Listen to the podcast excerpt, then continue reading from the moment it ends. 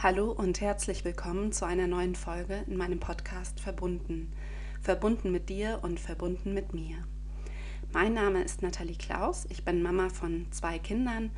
Ich arbeite als Dula in Oldenburg und Familienbegleiterin und ich biete Coachings für Frauen und Mamas an.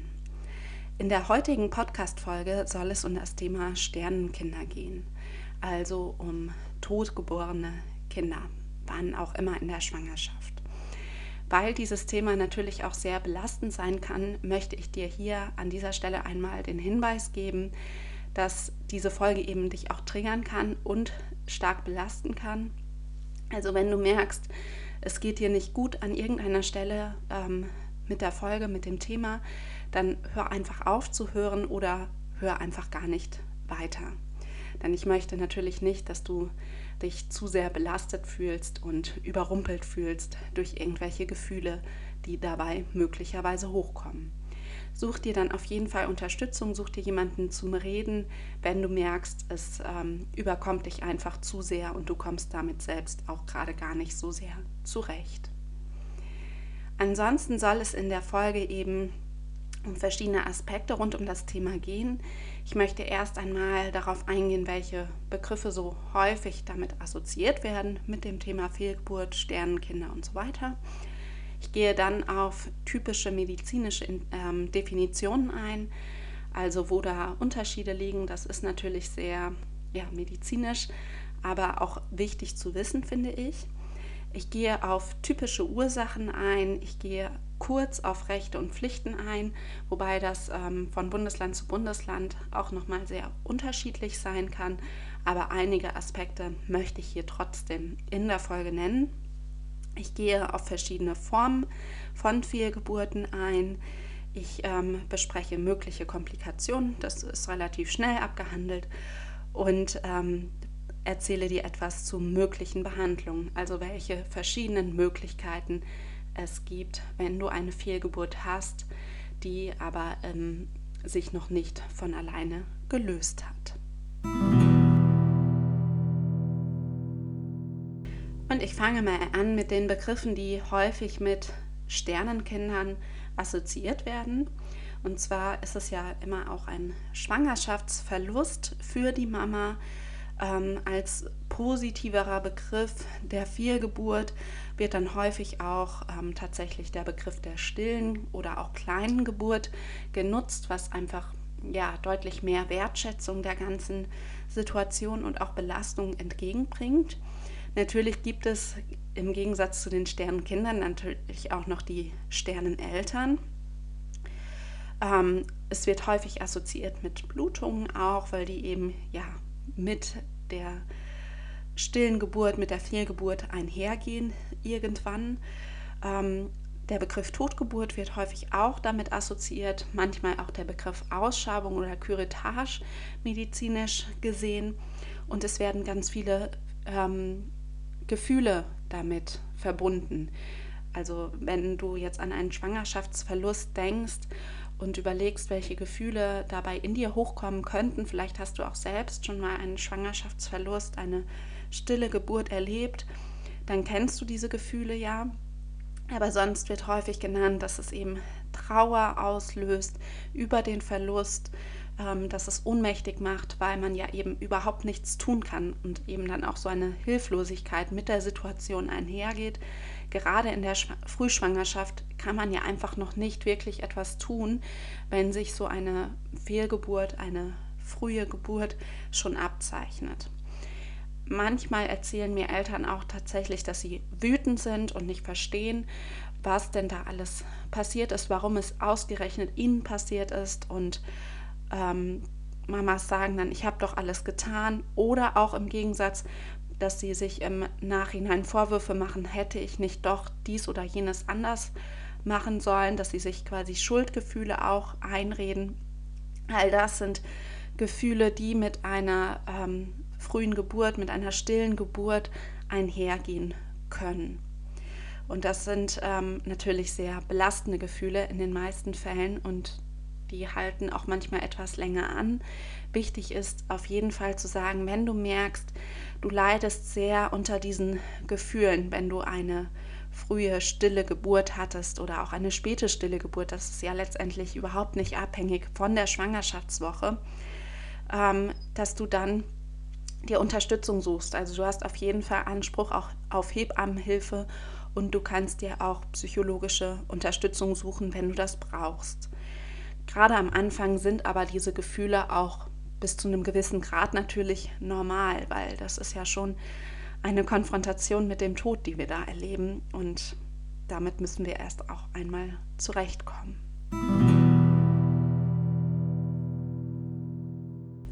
Und nun komme ich auch schon zu ähm, gängigen medizinischen Definitionen bzw. Unterscheidungen.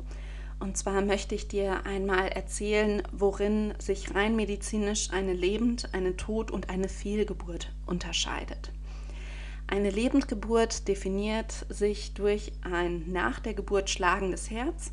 Das Baby wiegt dabei mehr als 500 oder auch unter 500 Gramm, wenn mindestens die 24. Schwangerschaftswoche erreicht wurde dann handelt es sich um eine Lebendgeburt. Bei einer Totgeburt handelt es sich um ein Kind, welches mehr als 500 Gramm wiegt und wo die ähm, 24. Schwangerschaftswoche erreicht wurde oder die Totgeburt eben später auch stattgefunden hat. Bei einer Fehlgeburt wiegt das Baby weniger als 500 Gramm und es ist noch vor der 24.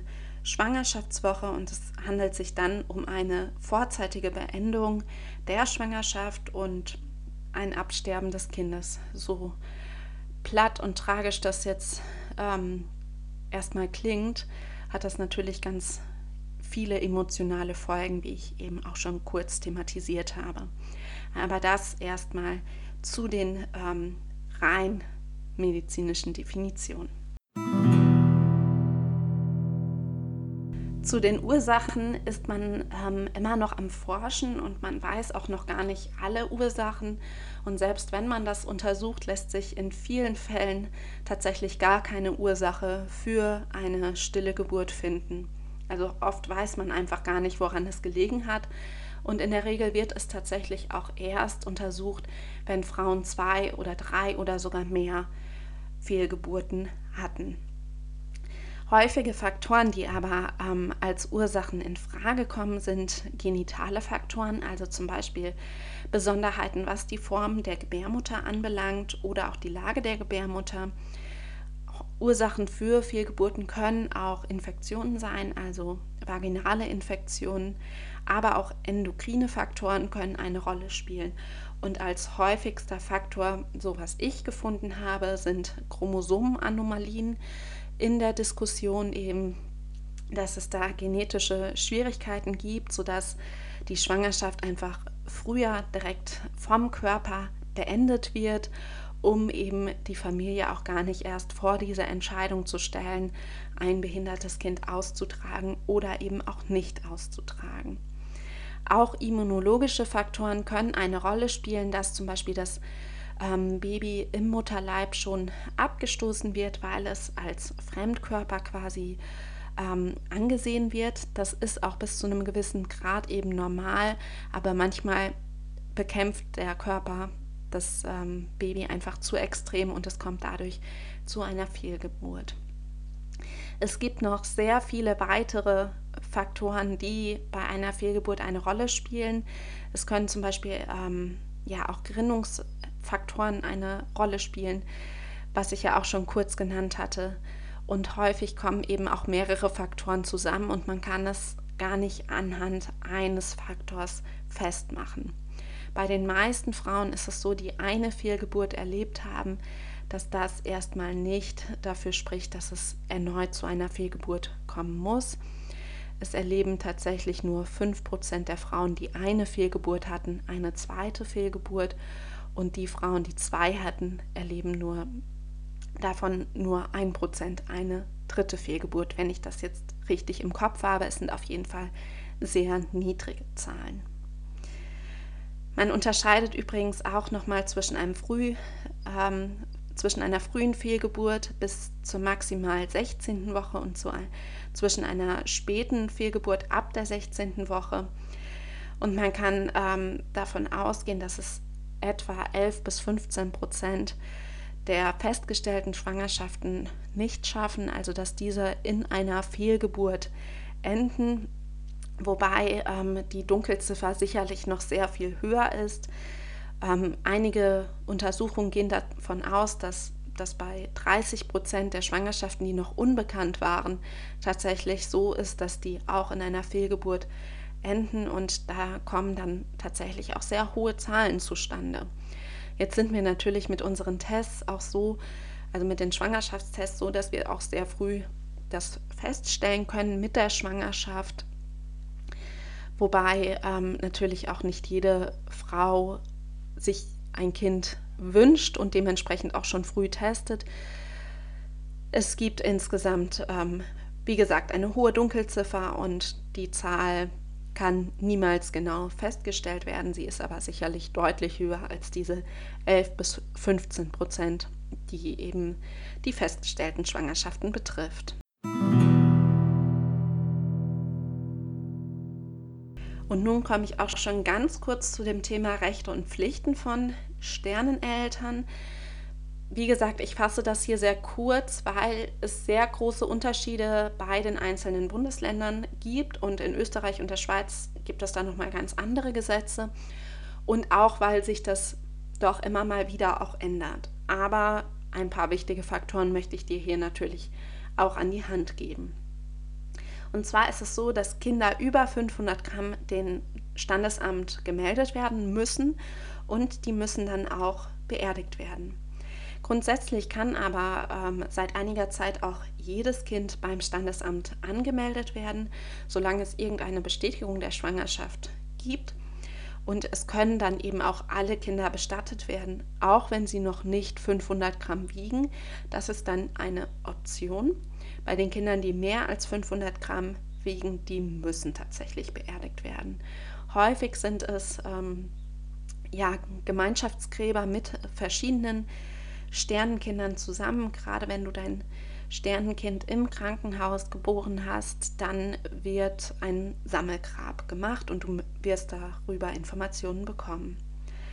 Was aber auch wichtig zu wissen ist, finde ich, dass Sternenkinder eine Zeit lang mit nach Hause genommen werden können, zum Beispiel in einem Cosi-Bettchen, sodass man eben in Ruhe Zeit hat, sich von seinem Sternenkind zu verabschieden, wenn man das möchte. Das ist keine Pflicht, aber du hast das Recht dazu, wenn du das eben möchtest. Und als nächstes komme ich zu den verschiedenen Formen der Fehlgeburten und möchte dir hier einfach auch nochmal die verschiedenen medizinischen Begriffe erklären, weil das doch eben sehr abstrakt sein kann.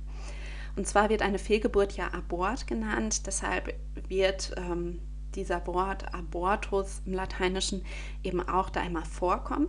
Es gibt da einmal den Abortus imminens. Das ist ein drohender Abort, also wenn man schon Anzeichen ähm, sieht und das Gefühl hat, es könnte zu einer Fehlgeburt kommen, zu einer stillen Geburt kommen, dann nennt man das ähm, Abortus imminens. Dann gibt es noch den Abortus incipiens.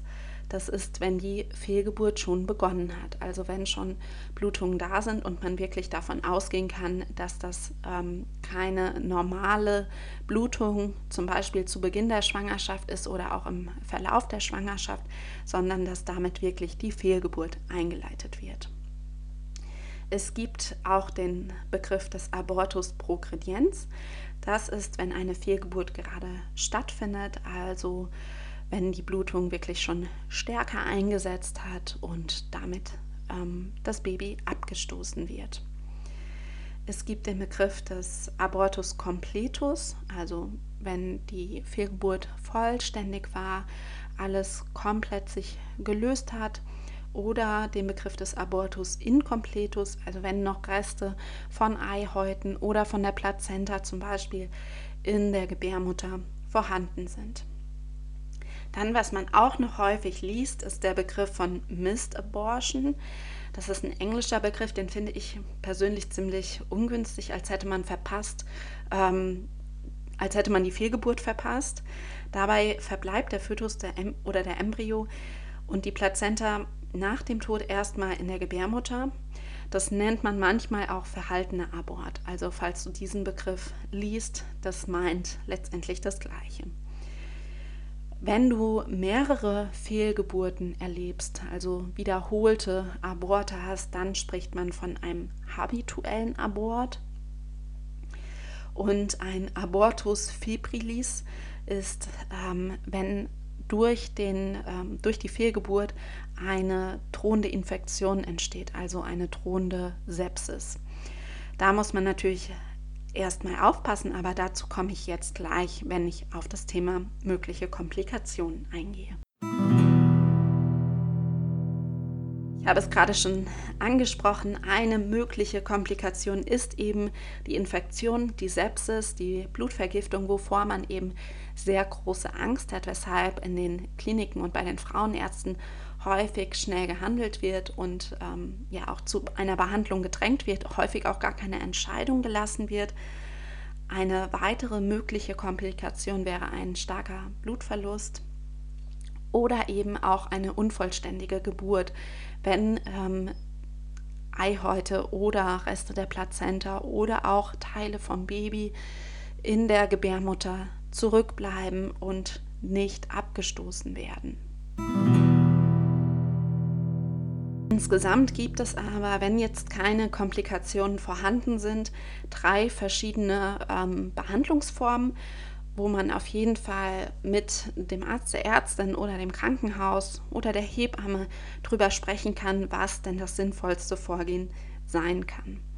Es gibt einmal das abwartende Vorgehen, das heißt, man schaut einfach, wie reagiert der Körper auf den Tod des Babys schafft der Körper es selbst, das Baby zu gebären, ohne irgendwelche Unterstützung. Das kann manchmal etwas länger dauern. Dafür muss man letztendlich auch schauen, ist man dafür bereit. Das kann helfen, um wirklich auch Abschied zu nehmen, um trauern zu können, aber es kann auch belastend sein, eben ein totes Kind im Bauch zu haben. Es gibt die Möglichkeit, ähm, medikamentös die Fehlgeburt einzuleiten oder auch eben operativ. Da gibt es verschiedene Verfahren dann. Die Entscheidung der Behandlungsform hängt von verschiedenen Faktoren ab. Das sind zum einen die eigenen Wünsche. Also was bevorzugst du als Mama? Was möchtest du? Was kannst du aushalten? Was tut dir gut? Dann ähm, sind es leider auch die Vorlieben der Ärzte, die damit reinspielen, weil es gibt manche Ärzte, die dieses abwartende Vorgehen überhaupt nicht unterstützen und dann einen als Mama sehr unter Druck setzen, doch irgendwas zu tun. Die psychische und körperliche Situation von euch als Eltern spielt eine große Rolle. Das Umfeld spielt eine Rolle, Rolle gerade wenn ähm, es zu einem späteren Zeitpunkt in der Schwangerschaft ist und das Umfeld einfach schon Bescheid weiß und dann äußert einfach häufig jeder so seine eigene Meinung und das kann schon auch sehr unter Druck, lassen, unter Druck setzen. Was auch mit reinspielt, ähm, ist auf jeden Fall der Zeitfaktor. Wenn man sich Zeit lassen kann für eine Entscheidung, dann wird manchmal auch eine andere Entscheidung getroffen als im direkten Gespräch. Und was natürlich auch wichtig ist, ist, ob Komplikationen vorhanden sind. Also wenn wirklich schon Entzündungszeichen da sind, ähm, oder ein starker Blutverlust da ist, dann muss gehandelt werden. Dann kann man auf keinen Fall noch das abwartende Vorgehen ähm, nutzen. Also das ist nicht zielführend. Das ist dann einfach gesundheitlich gefährdend.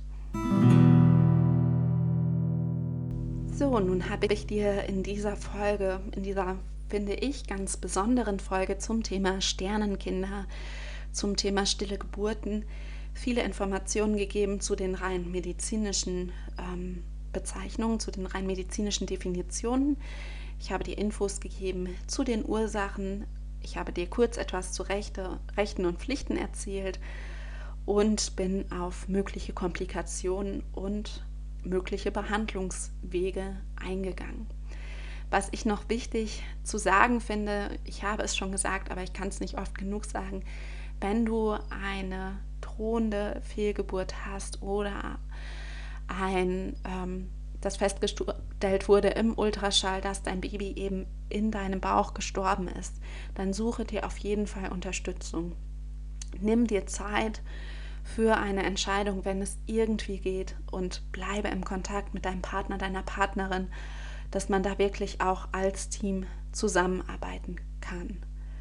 Und auch wenn du im Nachhinein merkst, du kommst da gar nicht raus aus der Trauer oder aus der Wut oder du verstehst das alles nicht, auch da hilft es darüber zu sprechen, mit Fachpersonal darüber zu sprechen, wenn du merkst, ähm, gerade das Verstehen ist so ein wichtiger Punkt oder ähm, die Gefühle sind so stark, dass auch Gespräche mit Freunden das nicht auffangen können, gibt es Möglichkeiten, dir Unterstützung zu suchen. Gerade Vereine rund um Sterneneltern, rund um Sternenkinder, da gibt es regional ganz verschiedene, die sind sehr gut vernetzt und können da auch nochmal gute Adressen geben, um ähm, dir Unterstützung zukommen zu lassen. Wie immer, wenn du irgendwelche Fragen oder Anmerkungen zu der Folge hast, melde dich gerne bei mir. Wenn du Wünsche hast für ein anderes Thema einer Folge, auch dann kannst du mir gerne eine Nachricht schreiben. Ansonsten hoffe ich, dass du etwas aus dieser Folge mitnehmen konntest. Bis dann, deine Nathalie.